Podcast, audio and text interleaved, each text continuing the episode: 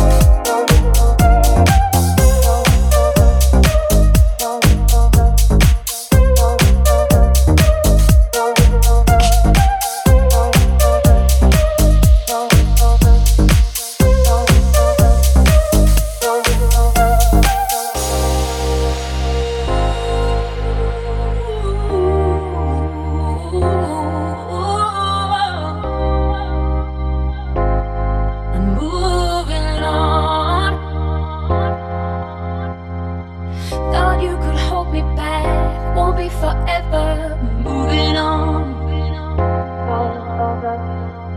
I'm needing time apart from you forever.